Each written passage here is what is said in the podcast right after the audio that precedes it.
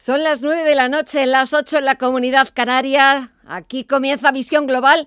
Vamos a estar con ustedes hasta las 10 de la noche para que sepan de la mano de los mejores expertos lo que está pasando este miércoles 5 de mayo. Pero antes buscamos las últimas noticias. Blanca del Tronco, muy buenas noches. Buenas noches. Radio Intereconomía. Boletín informativo. A una errata ha achacado el Gobierno la anulación de la tributación conjunta que recoge el plan de recuperación que el Ejecutivo ha remitido a Bruselas. Así lo ha avanzado la vicepresidenta segunda del Gobierno y ministra de Asuntos Económicos, Nadia Calviño. Estamos hablando de una eh, lo que eh, prácticamente es más que nada una errata dentro del cuerpo del plan. Hoy se van a hacer públicas las fichas y verán con mucha claridad cómo en las fichas lo que se prevé es la creación de este grupo de expertos que tienen que evaluar, entre otras cuestiones, aquellas que han sido señaladas por la AIREF en cuanto a la eficacia de las bonificaciones fiscales que ya existen. Declaraciones de Calviño en la presentación a los medios de algunos detalles del plan de recuperación que la ministra espera que el ECOFIN apruebe a finales de junio. Reforma fiscal que, si bien tendrá que esperar a lo que dictamine el grupo de expertos, contemplaría armonizar el impuesto de patrimonio, elevar el gravamen del diésel para igualarlo con la gasolina, fijar un tipo mínimo del 15% en el impuesto de sociedades, eliminar beneficios fiscales y revisar los impuestos de matriculación y circulación. Por cierto, que el Gobierno baraja 2024 como la fecha en la que se podría comenzar a implementar el sistema de pago por uso en la red de carreteras del Estado, peajes en autovías que aprueban desde la DGT. Pera Navarro, director de la Dirección General de Tráfico. ¿Qué, qué opino del peaje? Pues se lo voy a decir sinceramente. El, en todos los países europeos se paga en la conservación y el mantenimiento de las carreteras de alta capacidad, en todos. Este es un país que, bueno, que hemos estado pagando, pero bueno, acabó ahora las concesiones y lo está pagando el presupuesto del Estado. No podemos.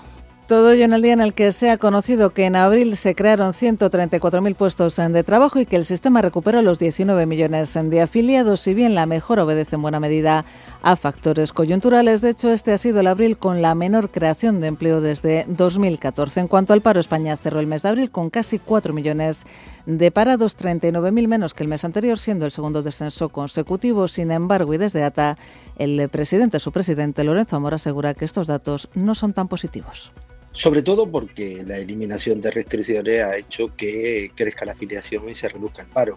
Aunque hay que decir que estos datos, si eliminamos el mes de abril del pasado año, que fue el peor mes de la historia desde que hay registro, pues son unos datos que no son tan positivos.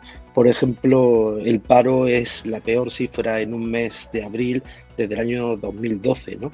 Y el crecimiento de la afiliación es la peor cifra desde el año 2014.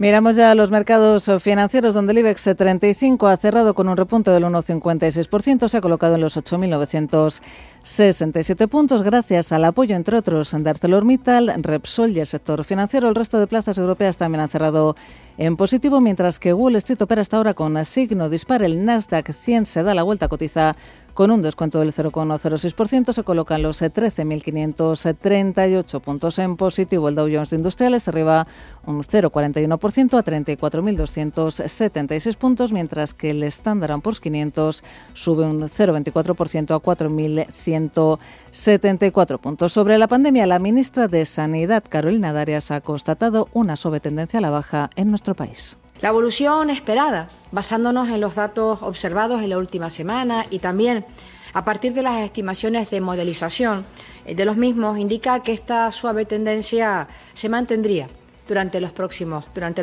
días.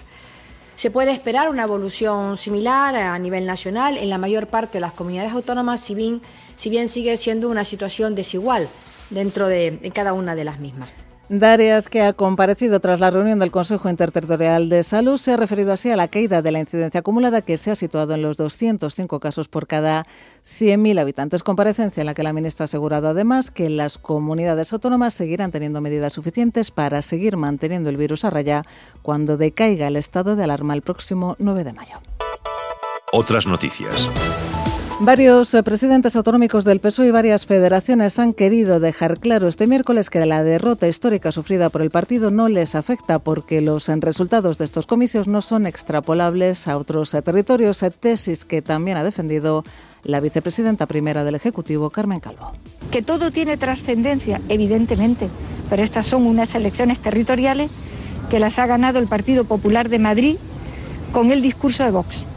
Esa es la realidad política que tenemos, independientemente, como acabo de decir al principio, de la derrota que el Partido Socialista de Madrid ha tenido sin ambajes. Y la ejecutiva de Podemos asumirá las riendas de la formación morada antes de, ante la decisión de su hasta ahora líder Pablo Iglesias de dejar la política tras las elecciones madrileñas y será el órgano encargado de convocar la nueva Asamblea Ciudadana que elija el nuevo secretario general. Además, el modelo de bicefalia cobra fuerza en el seno de la formación morada, dado que el partido tiene que elegir un líder que tenga al menos seis meses de militancia. La vicepresidenta Yolanda Díaz no es afiliada. Fuentes de la formación aseguran que será este órgano de dirección compuesto por una veintena de dirigentes el que pilote el partido en esta transición. Continúan escuchando Radio Intereconomía, se quedan ya con Visión Global y Gema González. La información volverá dentro de una hora. Radio Intereconomía. La información precisa y detallada. La información que usted desea conocer.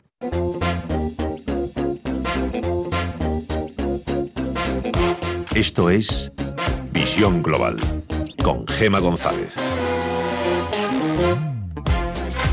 Mientras Moncloa espera que los resultados electorales de Madrid se queden en Madrid, recibe algo de alivio por parte del mercado laboral, que mejoró en abril, pero no gracias al turismo que sigue destruyendo empleo.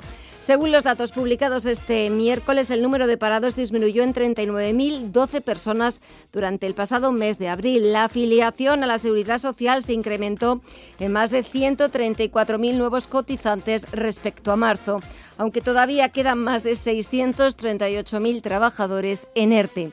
Mientras en Wall Street el Dow Jones de Industriales sigue marcando nuevos máximos Echamos un vistazo a las pantallas y tenemos a este indicador subiendo más de 160 puntos, un 0,47% hasta los 34.284 puntos.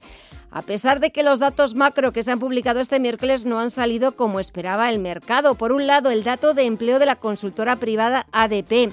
742.000 puestos de trabajo frente a unas estimaciones que hablaban de 810.000. Tampoco ha sido muy positivo el dato del ISM del sector servicios de abril, que ha caído hasta 62,7 desde los 63,7 anteriores, un dato bastante decepcionante si se tiene en cuenta que el consenso del mercado esperaba un repunte hasta los 64,3. Tenemos al SP500 sumando un 0,2% los 4.174 puntos y las caídas están en el sector tecnológico, en el Nasdaq Composite que baja un 0,13% hasta los 13.615 puntos. Echamos un vistazo al resto de bolsas latinoamericanas. Empezamos con el Merval argentino, que repunta algo más de un punto porcentual. El Bovespa brasileño también en verde está sumando un 1,57%. El IPSA de Chile también en verde suma un 1,28% y nos falta el IPC mexicano que también está en verde cerca de medio punto porcentual. Vamos a echar un vistazo a lo que está pasando en los mercados de divisas, cómo se está cambiando el euro frente al dólar también, que es lo que está pasando con el precio del crudo, pero lo más interesante vuelve a ser un día más las criptomonedas. Mireya Calderón, muy buenas noches. Muy buenas noches, Gema. Pues en el mercado de criptomonedas el Bitcoin ha vuelto a recuperar las pérdidas del día de ayer, vuelve a superar los 57 mil dólares, mientras cientos de bancos estadounidenses se preparan para ofrecer servicios de criptomonedas a sus clientes. Ahora la principal moneda virtual, el Bitcoin, cotiza en los 57.284 84 dólares, arriba un 5,5%. Por su parte, el Ethereum en los 3.424 al alza un 2,4% y también en verde el Ripple en el 1,56 arriba un 13,8%. En las divisas, el euro se ha cambiado durante el día de hoy alrededor de los 1,20 dólares y se ha depreciado tras la publicación de las cifras de creación de empleo de Estados Unidos, aunque ha recuperado algunas posiciones posteriormente y ahora le vemos cotizando en ese entorno. Por su parte, la libra cotiza en los 1,39 dólares y en materias primas el barril de Brent cotiza por encima de los 68 dólares y el West Texas en los 65. Y por su parte, el metal precioso, el oro, sigue buscando los 1.800 dólares la onza. Eso es lo que está pasando en tiempo real al otro lado del Atlántico, los principales mercados que siguen moviéndose y como todos los miércoles buscamos las explicaciones, el análisis, lo que dicen los gráficos, saludando a Roberto Moro de Acta Negocios. Muy buenas noches. Hola, buenas noches, ¿qué tal? Bueno, ¿qué dicen los gráficos? ¿Cómo están viendo los mercados a este y al otro lado del Atlántico? Bueno, como los mercados, ¿no? Los gráficos también eh, nerviosos, eh, excepto en el caso del IBEX 35, que la verdad es que eh, lo está haciendo muy bien, lo decíamos también la, la semana pasada, era el que mejor se podía comportar y incluso ayer en el peor de los momentos llegó a estar en positivo en prácticamente en todo en todo momento, ¿no? perdón, ante anteayer. Bueno, la verdad es que mientras aguante por encima de 8.750, todo hace indicar que, que puede ir a buscar los 9.200, 9.300. El resto de índices, eh, tanto en Europa como en Estados Unidos, eh, muy parados, eh, sin dar, sin transmitir prácticamente ninguna señal y como también novedoso y sobre todo bondadoso, el índice sectorial bancario europeo, que con el cierre de hoy yo creo que sí podemos eh, decir que ha roto su tremenda resistencia, la que tenía en la zona de 91, lo ha roto con los filtros porcentuales y temporales eh, precisos, como para pensar que, eh, que lo más normal, porque aquí hablamos de probabilidades, claro, lo más normal es que continúe subiendo, pues como poco hasta los máximos de febrero del año pasado y para ello le quedaría un recorrido de un 10-11%, ¿no? Con lo cual, bueno, bueno, mm, eh, buenas expectativas las que hay, más allá de eh, los avatares que nos vayan dejando día tras día los, los resultados trimestrales y sobre todo las declaraciones de, de, los distintos eh, agentes económicos y, y financieros. ¿no? Así que nada, muy bien. Bueno, y dentro de ese muy bien, si echamos un vistazo a valores o sectores, cuáles lo están haciendo bien, que te estén gustando últimamente. Y quería preguntarte también si el oro sigue gustándote. Sí, lo que pasa es que también está muy nervioso, ¿no? Eh, se está moviendo ahí en un rango, a ver, no demasiado amplio, pero moviéndose entre 1.765 y 1.800. En realidad es un rango de a duras penas un 2%, ¿no? Pero, pero sí, a mí me sigue gustando. Lo que pasa es que quienes no tengan posiciones tomadas aún, es preferible esperar a verlo por encima de 1800 para, para entrar, ¿no? Eh, quienes entren, pues un stop loss ligeramente por debajo de 1750, pero a mí me sigue pareciendo una, una buena opción, ¿no?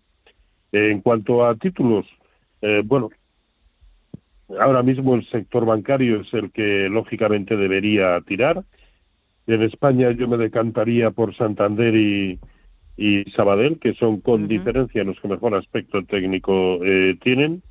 Eh, tanto a BBVA como a como a CaixaBank les falta un poquito para superar sus resistencias de referencia y Bankinter no es que tenga mal aspecto, el problema es que eh, tiene muy escaso recorrido hasta resistencias eh, tremendas, ¿no? Que, perfectamente las puede superar, evidentemente, ¿no? Pero merecería la pena esperar a comprobar que eso eh, sucede.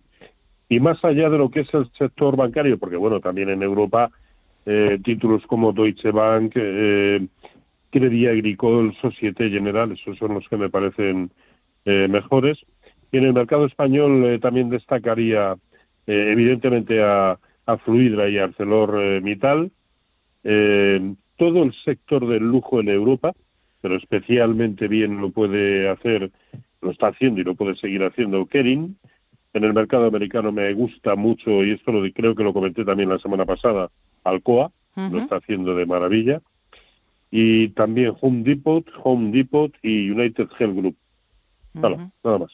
Nada más, nada más y nada menos, porque nos quedamos con una, con una buena lista de, de sectores, de valores a los que Roberto le has echado el ojo y nada. Venga, una última recomendación, un último consejo.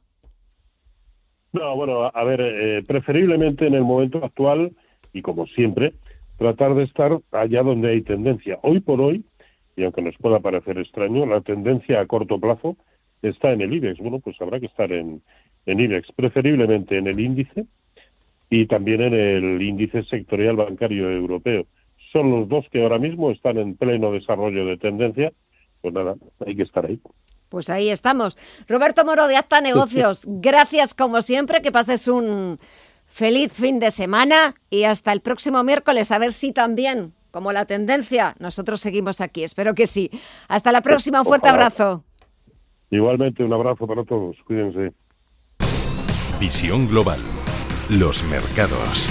Bontobel Asset Management patrocina este espacio.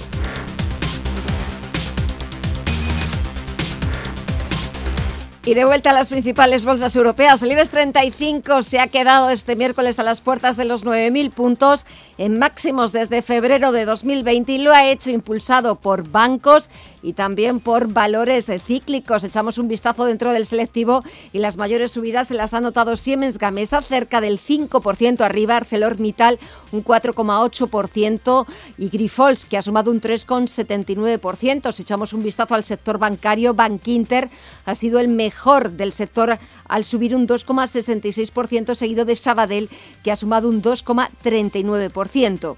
Y CaixaBank ha presentado este miércoles a los sindicatos el plan que ha diseñado para favorecer la recolocación de los afectados por el ERE. Para ello ha contratado a la consultora McKinsey y a Lee Hedge Harrison del grupo ADECO realizarán un estudio de la situación actual del mercado laboral a escala provincial. CaixaBank asegura que quienes se acojan al plan contarán con apoyo para identificar las ofertas de trabajo adecuadas a su perfil y afrontar los procesos de selección. Los sindicatos, por su parte, reclaman que todas las salidas sean voluntarias y con prejubilaciones, ya que el banco puede costear los despidos con el Fondo de Comercio Negativo y que el ERE se lleve a cabo durante tres ejercicios hasta 2023. OPD Energy retrasa sin edie su salida a bolsa tras el batacazo de Coener. La compañía de energías renovables gallega tenía previsto salir al parque este viernes. Sin embargo, retrasa su estreno a la vista de las inestables condiciones de los mercados en su conjunto y para las compañías de energías renovables. De hecho, hoy iba a anunciar el precio final de la OPV habiendo fijado la horquilla previamente entre los 4,26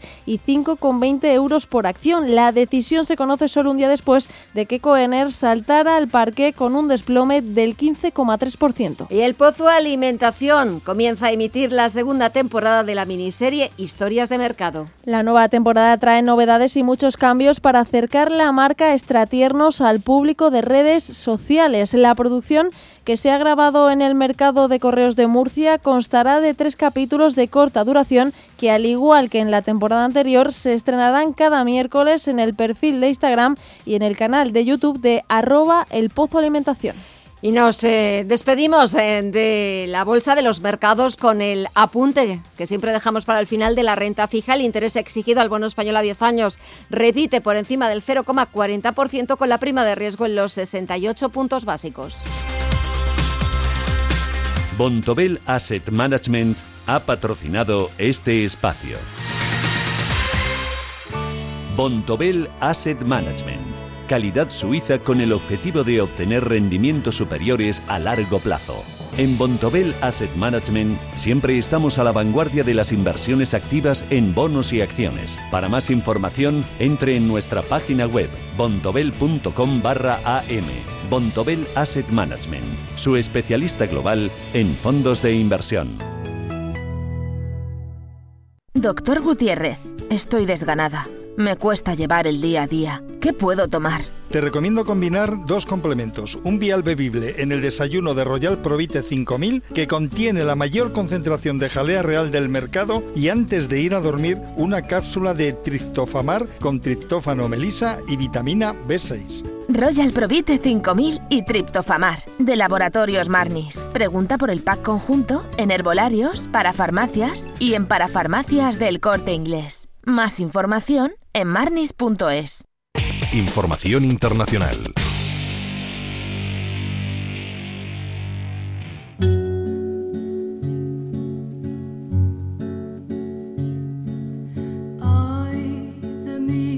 El derrumbe en un tramo del metro de Ciudad de México se ha cobrado la vida de 25 personas y ha causado casi 80 heridos. Así lo comunicaba la responsable de Protección Civil de la capital, Miriam Urzúa. Suman 24 personas que lamentablemente perdieron la vida, 21 de ellas en el lugar y 3 más en el hospital. Hasta el momento se ha identificado solamente a 5 personas fallecidas, por lo que la Fiscalía General de Justicia trabaja arduamente en la identificación de las personas fallecidas que están en la coordinación territorial Iztapalapa 6 El puente se desplomó casi en la intersección entre Iztapalapa y Tláhuac, dos de las delegaciones o alcaldías más grandes y populares de la ciudad. De hecho, están entre las cinco alcaldías que concentran más personas en situación de pobreza. En concreto, Tláhuac acumula casi un 40% de su población en situación crítica, poniendo el baremo en un ingreso mensual por familia por debajo de los 5.000 pesos, unos 200 euros. Y además, allí una cuarta parte de la población de 4 a 6 años no está escolarizada y un 26% de las viviendas no cuenta con energía eléctrica. Facilitar el traslado de esa bolsa de trabajadores fue la justificación de la construcción de la línea 12, la primera ampliación de la red de metro en la capital desde los años 90 y la obra estrella del alcalde de izquierdas Marcelo Ebrard, hoy canciller y hombre fuerte del gobierno de Andrés Manuel López Obrador. El anuncio llegó en 2006, recién llegado al poder Ebrard, y fue presentada como una de las grandes cuentas pendientes de otras administraciones con las periferias populares de la ciudad, aunque no fue hasta cuatro años después cuando fue inaugurada. Ponerme a entera disposición de la autoridad o las autoridades correspondientes, como siempre lo he hecho, eh, a entera disposición, todo lo que sea necesario es Marcelo Ebrad, que se ponía a disposición porque tras varios problemas en la construcción y varias paradas en el funcionamiento del metro, este ha seguido con su cometido, haciendo caso omiso a las advertencias de los ciudadanos que veían el mal estado de la infraestructura. Por ello, lo sucedido se encamina a engordar la triste tradición de tragedias vinculadas a negligencias de los poderes públicos en México, dejando un reguero de víctimas desamparadas y otro gran limbo de falta de responsabilidad política y rendición de cuentas. Mi posición es que tenemos que llegar a la verdad de cuáles fueron las causas que provocaron este incidente, este lamentable incidente, y que para ello necesitamos expertos, tanto de la Fiscalía General de Justicia como de una entidad externa, imparcial, que haga el peritaje y todos los estudios y que haya la investigación que se tenga que hacer. Claudia Seinbaum, jefa de gobierno de la Ciudad de México, además de buscar la verdad, confirmó que no habría ningún cese hasta saber qué había pasado y coincidió con el presidente de México, Manuel López Obrador, en que habría que buscar la verdad. Se tiene que actuar con responsabilidad, como siempre, como lo hemos hecho en el gobierno. No se ocultan las cosas, se habla con la verdad, no mentir no robar, no traicionar. Una verdad sobre un derrumbe en un tramo del metro de Ciudad de México que golpea uno de los proyectos insignia de la izquierda y que quiebra a la clase trabajadora mexicana. Recuérdame, aunque tenga que emigrar, recuérdame, si mi guitarra oyes llorar. Hola, somos Telefónica. Queríamos daros las gracias por habernos llevado hasta aquí porque hace casi 100 años nos pedisteis estar más cerca de vuestra gente y nos pusimos a tirar y tirar cable. Y después vinieron el 5G, la nube, el entretenimiento y muchas cosas más. ¿Y ahora qué? ¿Hologramas? ¿Inteligencia artificial? Vosotros pedid. Porque si algo hemos aprendido es que esto no va de gigas o datos, esto va de escuchar a las personas y cambiar con ellas. Telefónica, cada día mejor conectados. Si mantienes la cabeza en su sitio, cuando a tu alrededor todos la pierden, si crees en ti mismo cuando otros dudan, el mundo del trading es tuyo. Trading 24 horas, un sinfín de oportunidades. Cuando ves la oportunidad, IG.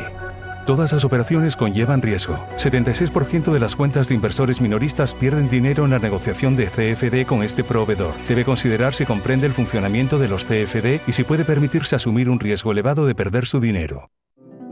Érase una vez una tarjeta de crédito, la tarjeta revolving, que te prometía más cosas que el genio de la lámpara, pero pasó el tiempo y te diste cuenta de que aquello era un cuento. El genio se había quedado con tu dinero. ¿Quieres recuperarlo? Nosotros lo haremos por ti. Somos Durán y Durán Abogados y sabemos cómo hacerlo. Entra en duranyduránabogados.com y que no te vengan con cuentos.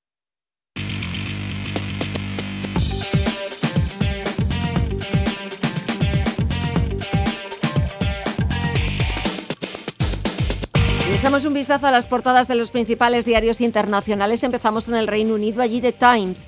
Abre con las elecciones locales de mañana jueves en las que los conservadores confían en la victoria animados por el éxito de la campaña de vacunación. The Guardian también se ocupa de las últimas horas de la campaña. Lleva un especial de qué esperar en Inglaterra, Escocia y Gales. I took over the Labour Party after the es el líder laborista Keir Starmer. Según las encuestas, el laborismo podría sufrir una importante derrota en Hartlepool, al norte, al noreste, perdón, del país. Y Financial Times, por su parte, lleva que el gestor de capital Archego se prepara para la insolvencia mientras los bancos buscan compensación. Vamos ahora con la prensa francesa. Le Monde lleva un estudio donde los expertos comparan las situaciones socioeconómicas y sanitarias de países como Australia, Islandia, Japón o Corea del Sur, que se negaron a convivir con el virus con las de otros 32 países que optaron por hacerlo como Francia. Le Figaro abre con la conmemoración del bicentenario de la muerte de Napoleón Bonaparte. El presidente Emmanuel Macron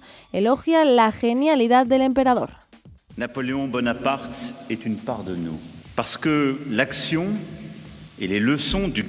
Napoleón ha dicho es parte de nosotros y Le Seco, por su parte, cuenta que Bruselas quiere dotarse de medios para bloquear determinadas compras chinas en Europa. Y en Alemania, el Frankfurter Allgemeine también destaca en su portada las declaraciones del comisario de Mercado Interior sobre la competencia con China y Estados Unidos y que el expresidente estadounidense Donald Trump no necesita Facebook después de que la red social de Mark Zuckerberg le siga vetando. El italiano La Estampa intenta responder a las preguntas de los lectores sobre las vacaciones del verano. Y una de las más habituales es, si no tengo la segunda dosis de la vacuna, ¿podré irme de vacaciones? Al otro lado del Atlántico, los principales diarios estadounidenses destacan el veto del Consejo de Supervisión de Facebook al expresidente Trump. Fue excluido de la red social el pasado 7 de enero después de utilizar la red social para animar los sucesos del Capitolio.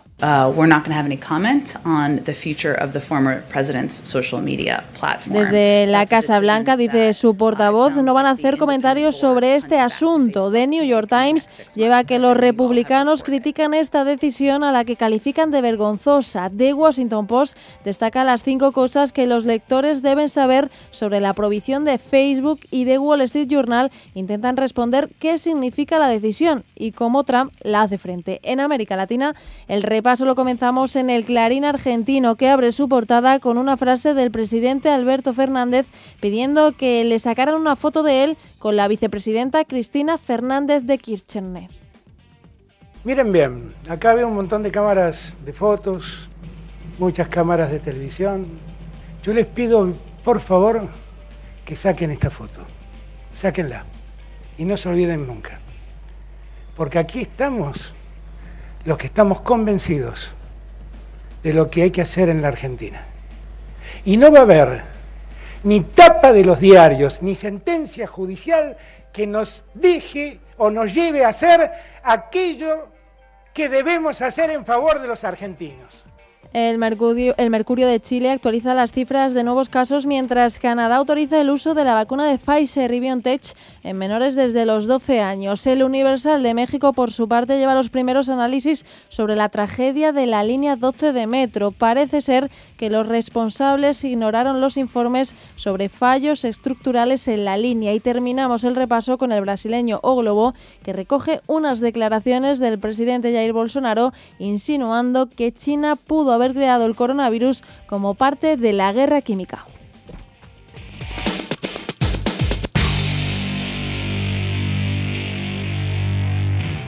Las medidas recomendadas en las auditorías se traducen en ahorros de energía de hasta el 20%. Las auditorías son obligatorias pero rentables para las empresas. NES, especialistas en gestión y ahorro energético, te ayuda a sacar el máximo partido a tu auditoría. Entra en NES.es.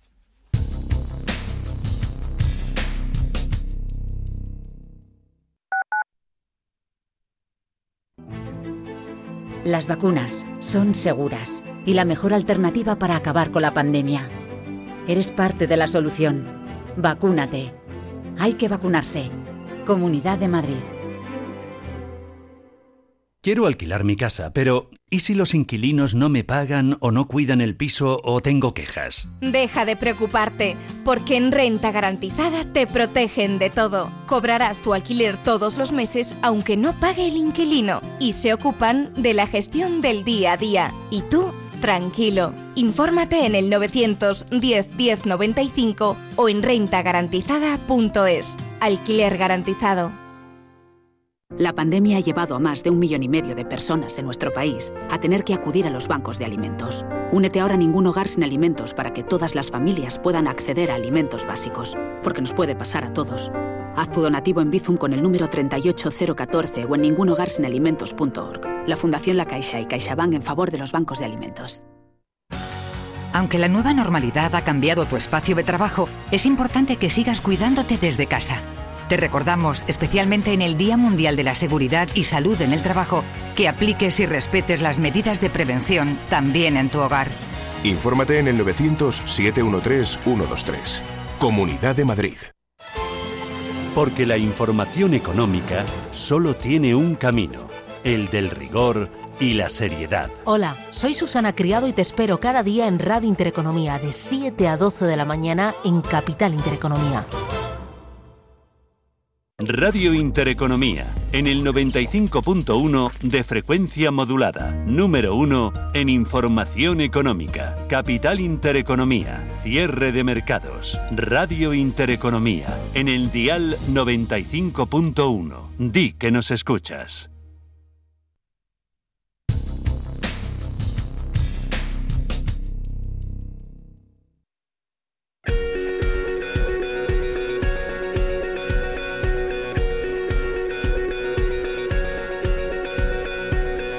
En Visión Global, la entrevista del día.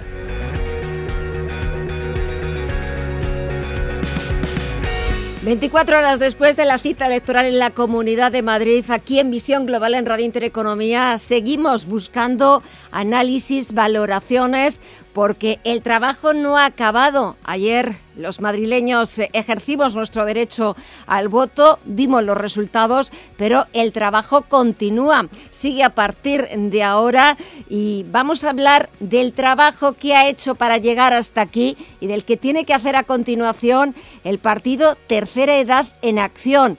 Una formación que ha concurrido por primera vez a las elecciones autonómicas bajo el lema En defensa propia y que ha obtenido un 0,05% de votos.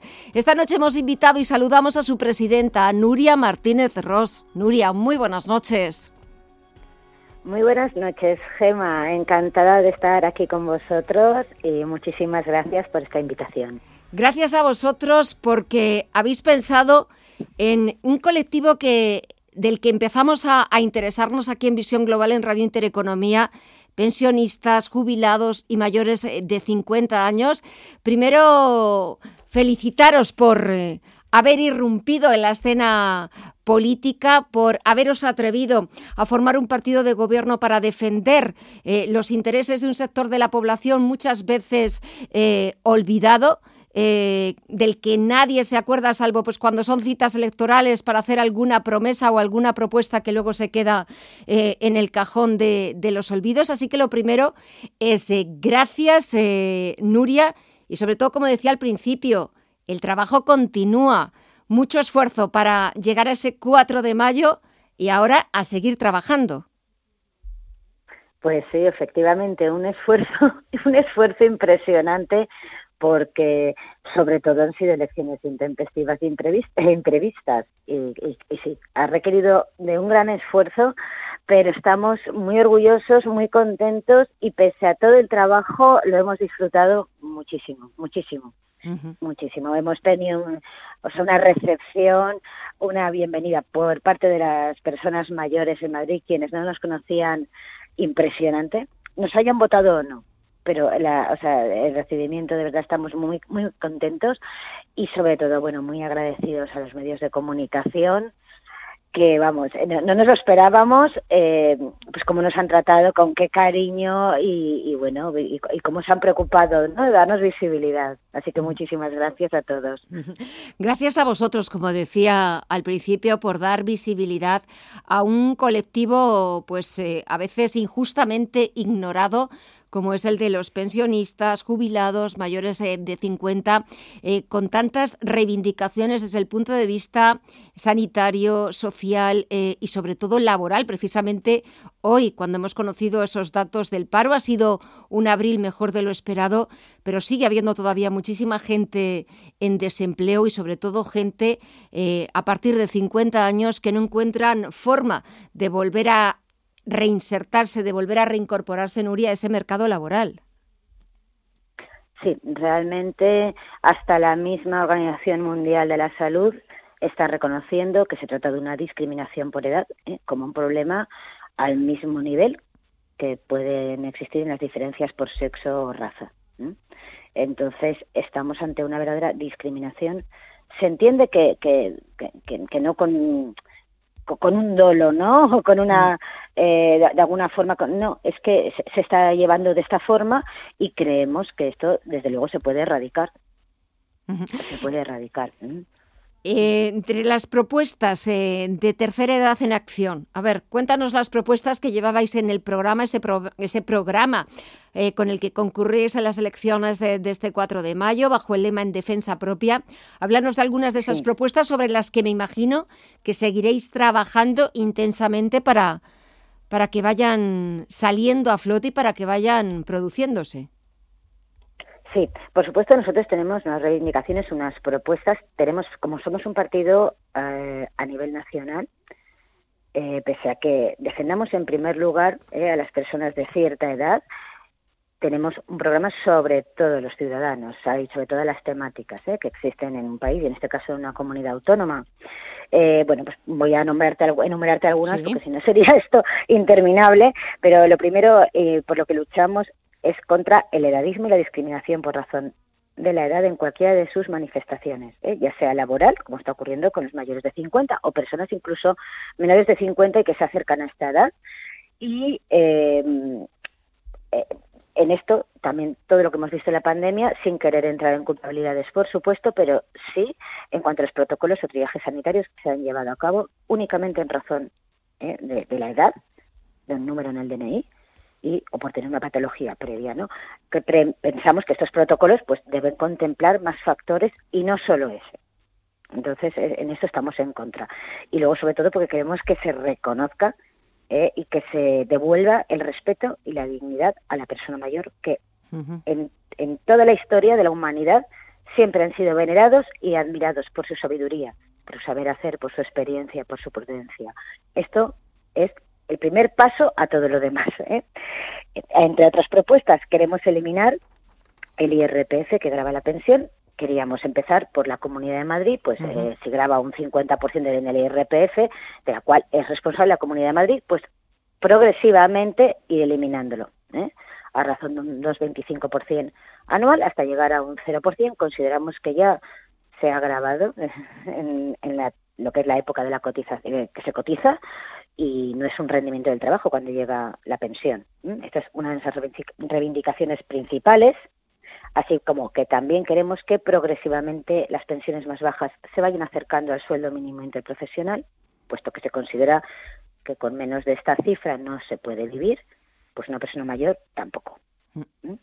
Queremos que las residencias y la sanidad tengan un sello de calidad, las residencias estén medicalizadas, especializadas, con un, que el personal sea profesional y que tenga calidad humana. ¿eh? Si debe pasar un examen psicológico antes de entrar a trabajar aquí, debe pasarlo, porque las personas mayores son muy vulnerables. Algunas están solitas, con desconocidos alrededor para ellas, no han podido envejecer en su casa, que es lo que toda persona mayor desea, y consideramos que la calidad humana es muy importante aparte de la profesionalidad. Hospitales, bueno, pues lo mismo. Y los centros de salud, ampliación del número de profesionales, una serie de cosas que se deben mejorar, porque hemos visto que se deben mejorar, ¿eh? cara a todo el mundo. no, no solamente ya la, sanidad, cara a todo el ciudadano.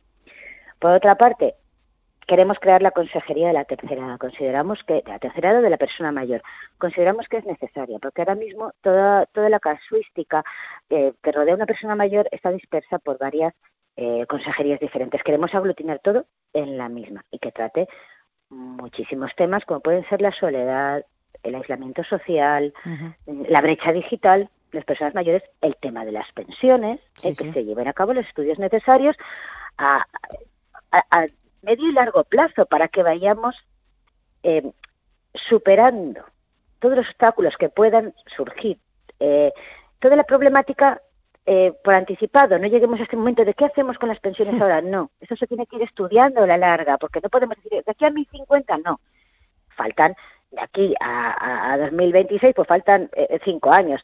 tenemos que ir cinco, de cinco en cinco años estudiando cómo ir haciendo posible pues que la persona pueda tener pues una, una jubilación digna y que su envejecimiento sea tranquilo como lo eran en la época de nuestros padres o abuelos que se jubilaban contentos pensando que ya viene mi momento de descanso y, como merecen después de, claro después de, una vida de, trabajo eh, y muchas veces pues eh, eh, llegan a la vejez y en condiciones como estabas hablando pues de, soledad de, tener que pues pasar los últimos años en una residencia. Asuntos Nuria que me quedo ya sin tiempo mm, me parecen súper interesantes para poner encima de la mesa una y otra vez y seguir repitiéndolo seguir esforzándonos por dar a nuestros mayores esa calidad de vida que merecen después de toda una vida de, trabajo. Si te parece, Nuria, eh, volvemos a hablar en futuras ocasiones. Creo que el día 15 de mayo tenéis, el partido va a celebrar una asamblea general para analizar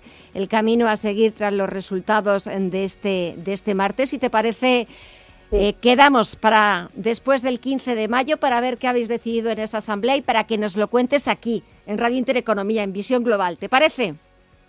Pues muy bien, perfecto, porque tenemos muchas conclusiones eh, que, que, bueno, que vale la pena comentar. Pues aquí, aquí te esperamos. Nuria Martínez Ross, presidenta de Tercera Edad en Acción, el partido que defiende los intereses de jubilados, pensionistas y mayores de 50. Ha sido un placer, Nuria. Gracias por el esfuerzo, por el trabajo y a seguir en ello. Y hasta la próxima.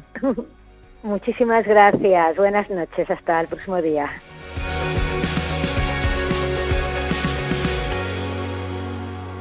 Hola, somos Telefónica. Queríamos daros las gracias por habernos llevado hasta aquí. Porque hace casi 100 años nos pedisteis estar más cerca de vuestra gente y nos pusimos a tirar y tirar cable. Y después vinieron el 5G, la nube, el entretenimiento y muchas cosas más. ¿Y ahora qué? ¿Hologramas? ¿Inteligencia artificial? Vosotros pedid. Porque si algo hemos aprendido es que esto no va de gigas o datos, esto va de escuchar a las personas y cambiar con ellas. Telefónica, cada día mejor conectados. Volver a viajar. Volver a disfrutar de los tuyos. Volver a planificar tus próximas vacaciones. Prepárate y acumula ilusión para volver a soñar. Llévate ya hasta 15.000 labios trayendo tu nómina al Santander. Vamos, despega y vuela. Consulta condiciones en bancosantander.es. Invierte en acciones al contado de todo el mundo, sin comisiones, así de simple. Infórmate en xtb.es y abre tu cuenta 100% online en tan solo 15 minutos. Riesgo 6 de 6. Este número es indicativo del riesgo del producto, siendo 1 indicativo del menor riesgo y 6 del mayor riesgo. Estamos en constante cambio. El mundo cambia, cambia nuestro entorno. Cambios que nos hacen reflexionar. Cambios que nos hacen apostar por fórmulas diferentes. En la radio apostamos por el sector inmobiliario. Súmate al cambio con IDE Inmobiliario. Cada jueves de 11 a 12 de la mañana con Elena Fraile en Radio Intereconomía. Nos sumamos al cambio. Anchoas Codesa, calidad, artesanía y dedicación definen nuestra serie limitada, elaborada con la mejor pesca del Cantábrico y hecha 100% en Cantabria. Garantizado. Visita nuestra tienda online en www.codesa.es. Anchoas Codesa, de la mar a la buena mesa.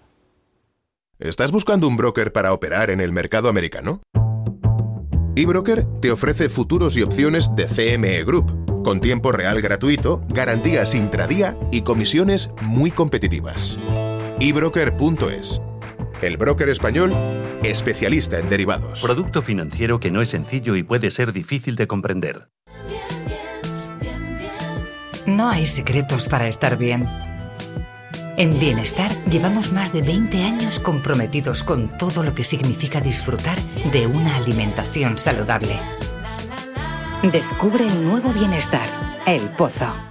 En Radio Intereconomía nos adelantamos al futuro y estrenamos My Economy. My Economy es una iniciativa que da voz a los nuevos mercados y tendencias de la era digital. De lunes a viernes y de 3 a 4 de la tarde, My Economy, con distinto protagonismo cada día. La fábrica de inversores, Bitcoin Markets, Enclave Startup, Madrid Innova, Ecosistema Digital, My Economy, en Radio Intereconomía. El futuro es ahora.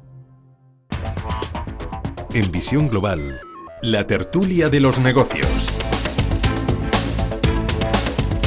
Y comenzamos ya nuestro tiempo de tertulia cuando pasan 45 minutos de las 9 de la noche, una hora menos en la comunidad canaria, saludando de nuevo a Ignacio Ruiz Jarabues, director de la agencia tributaria. Ignacio, muy buenas noches.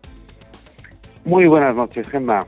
Y también doy la bienvenida y saludo a Juan Iranzo, catedrático de Economía Aplicada de la UNED. Juan, muy buenas noches a ti también. Buenas noches, Gemma, buenas noches, Nacho, y buenas noches a todos los oyentes y felices noches. Bueno, Juan?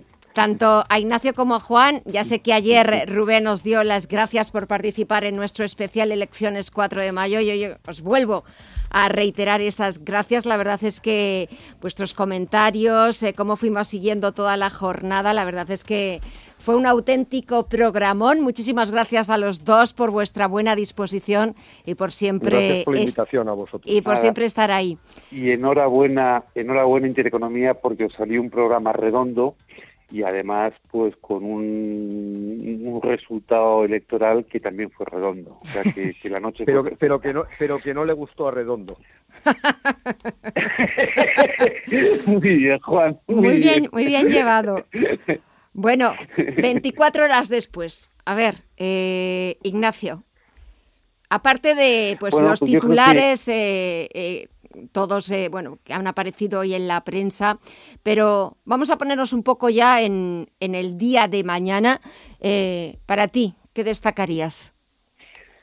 Yo creo que, que visto ya con más perspectiva y pasado la euforia por, por el resultado, lo que se abre es una magnífica posibilidad para que se pueda aplicar sin cortapisas y sin problemas internos por parte del Gobierno de Madrid una política económica auténticamente liberal, auténticamente favorecedora de la actividad económica, que impulse el emprendimiento, que, libere a los contribuyentes de, parte de la excesiva carga fiscal que, tienen que soportar y que, en definitiva, eh, se llegue a, una economía mucho más eh, proactiva y que permita alcanzar mejores resultados generales y globales y, sobre todo, mayor bienestar individual.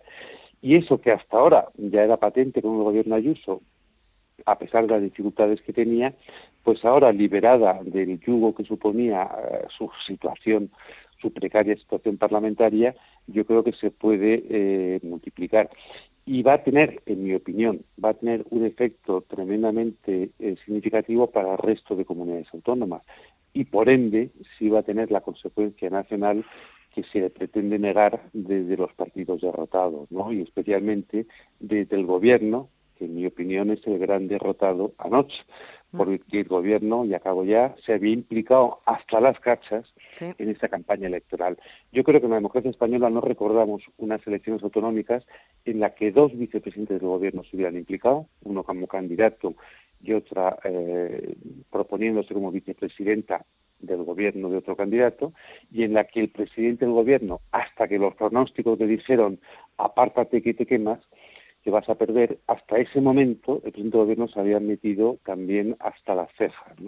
Y por tanto, el gran derrotado ayer, además de Ciudadanos, además de Pablo Iglesias, además de San Sirole de Gabilondo, el gran derrotado ayer fue el gobierno de la nación y Pedro Sánchez a la cabeza. Juan, 24 horas después. Venga lo, primero que he estado viendo a lo largo del día y me, me, he movido mucho y por diferentes barrios de Madrid es que había una alegría general. La gente estaba comentando, los estaba felicitando, etcétera. Es un cambio radical respecto a la situación en la que estábamos. ¿Por qué? Porque estábamos a defensiva. Éramos la aldea gala de Asteris, que estábamos precisamente amurallados eh, frente a los romanos. Y ahora todo lo contrario. Ese modelo se va a trasladar, se va a irradiar a toda España. En primer lugar, se debe irradiar a través de las comunidades autónomas que en este momento sigue gobernando afortunadamente el PP. Y en este sentido debe de aplicar, como muy bien decía Nacho, políticas liberales de bajada de impuestos, de favorecer la actividad económica, de favorecer la empresa, de favorecer en definitiva el empleo y el bienestar.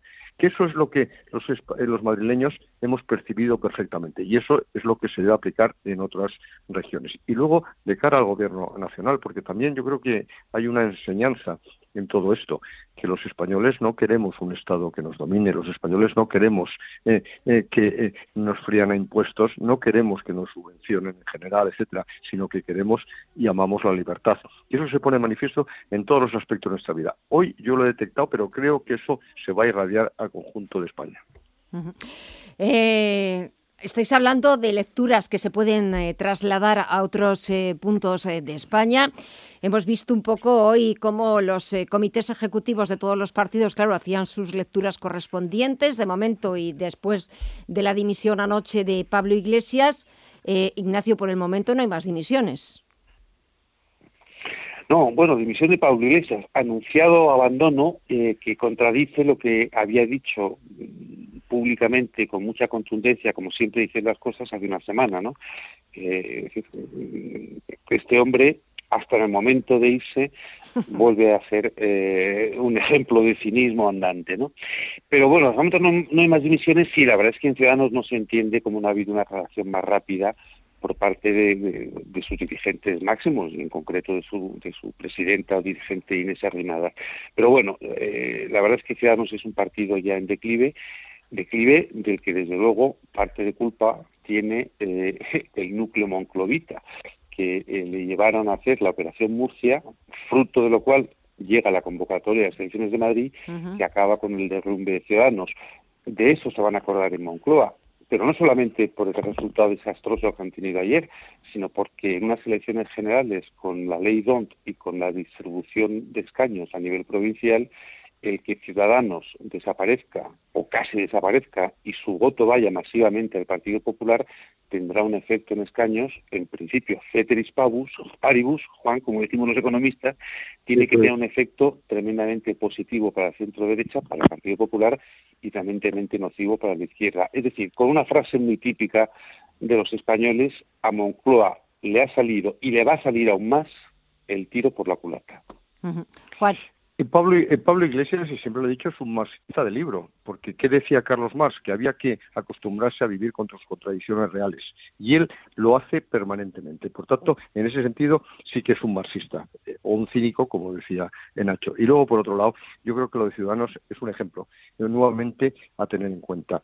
No se puede ir confundiendo, no se puede ir eh, traicionando, no se puede ir sin que los, al final los votantes sepan a dónde va y a quién va apoyar, etcétera. Porque no es este último eh, error, que es gravísimo y es el que ha ocasionado todo este asunto, que es eh, el intento, junto con el PSOE, que hay que recordarlo, junto con el PSOE, de hacerse con todas las comunidades eh, gobernadas por el PP e incluso ayuntamientos como sí han conseguido en el caso de Murcia.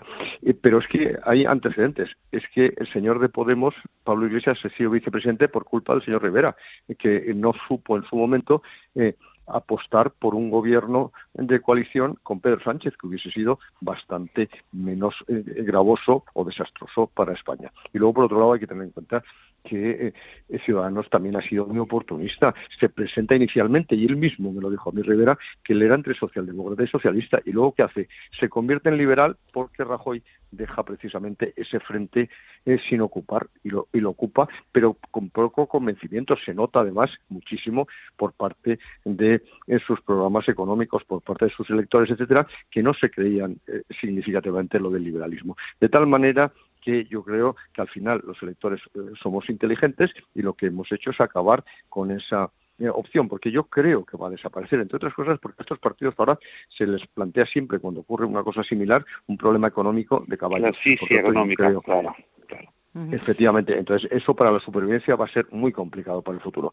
Por lo tanto, yo creo que esos votos, además, ¿a dónde han ido? Al PP o Isabel Ayuso. no han ido al PSOE como inicialmente pretendía captar el PSOE, una parte importante de esos votos de ciudadanos. Eh, hablamos, si os parece... sí, perdona, Ignacio.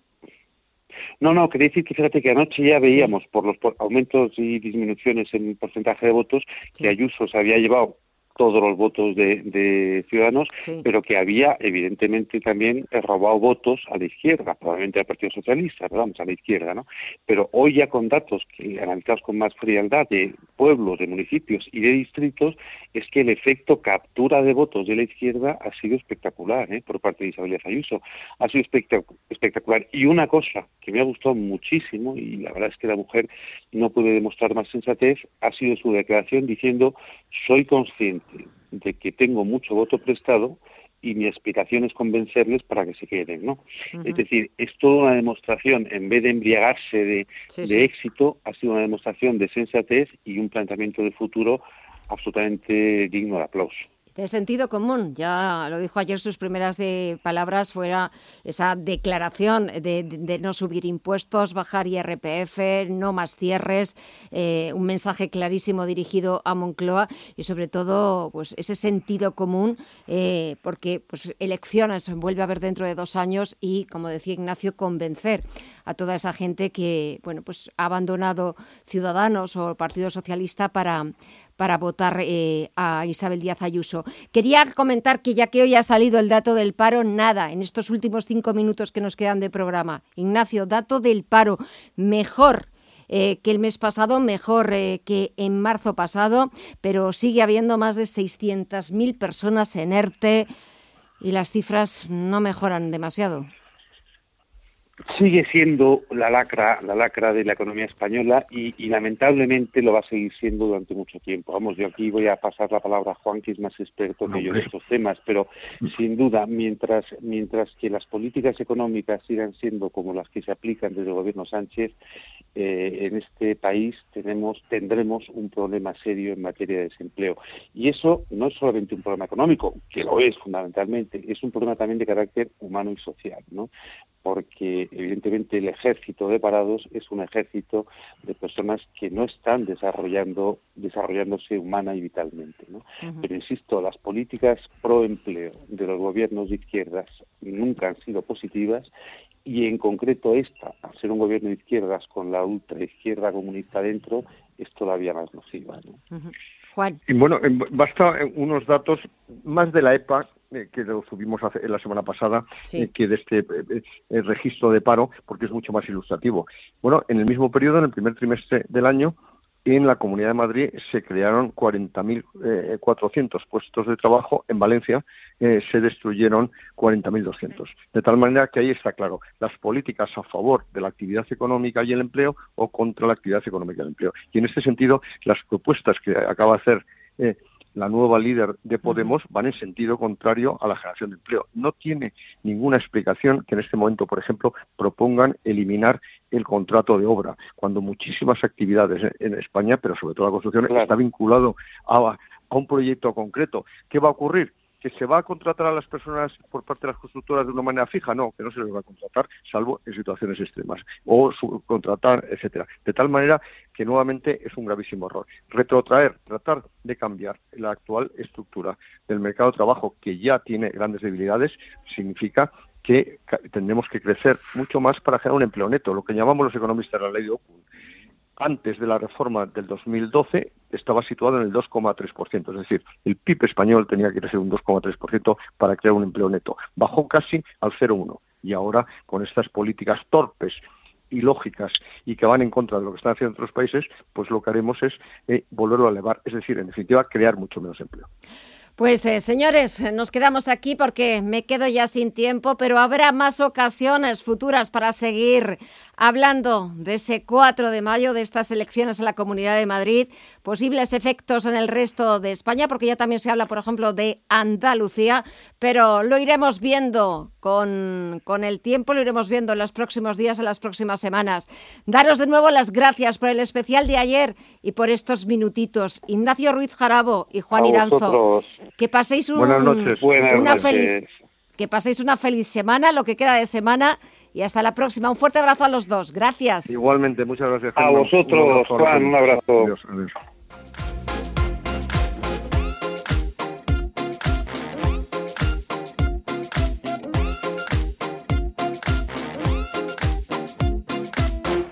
Y así nos despedimos con las opiniones de los mejores expertos de lo que pasó en la noche electoral, de lo que vivimos ayer 4 de mayo aquí en Radio Intereconomía, pero también de lo que pueda pasar a partir de ahora. Se lo hemos contado y se lo seguiremos contando, como siempre, con los mejores. Nos vamos, mañana volvemos a partir de las 9 de la noche, las 8 en la Comunidad Canaria. Gracias, como siempre, por estar ahí, por acompañarnos. Que descansen y hasta mañana. Esto es Visión Global con Gema González.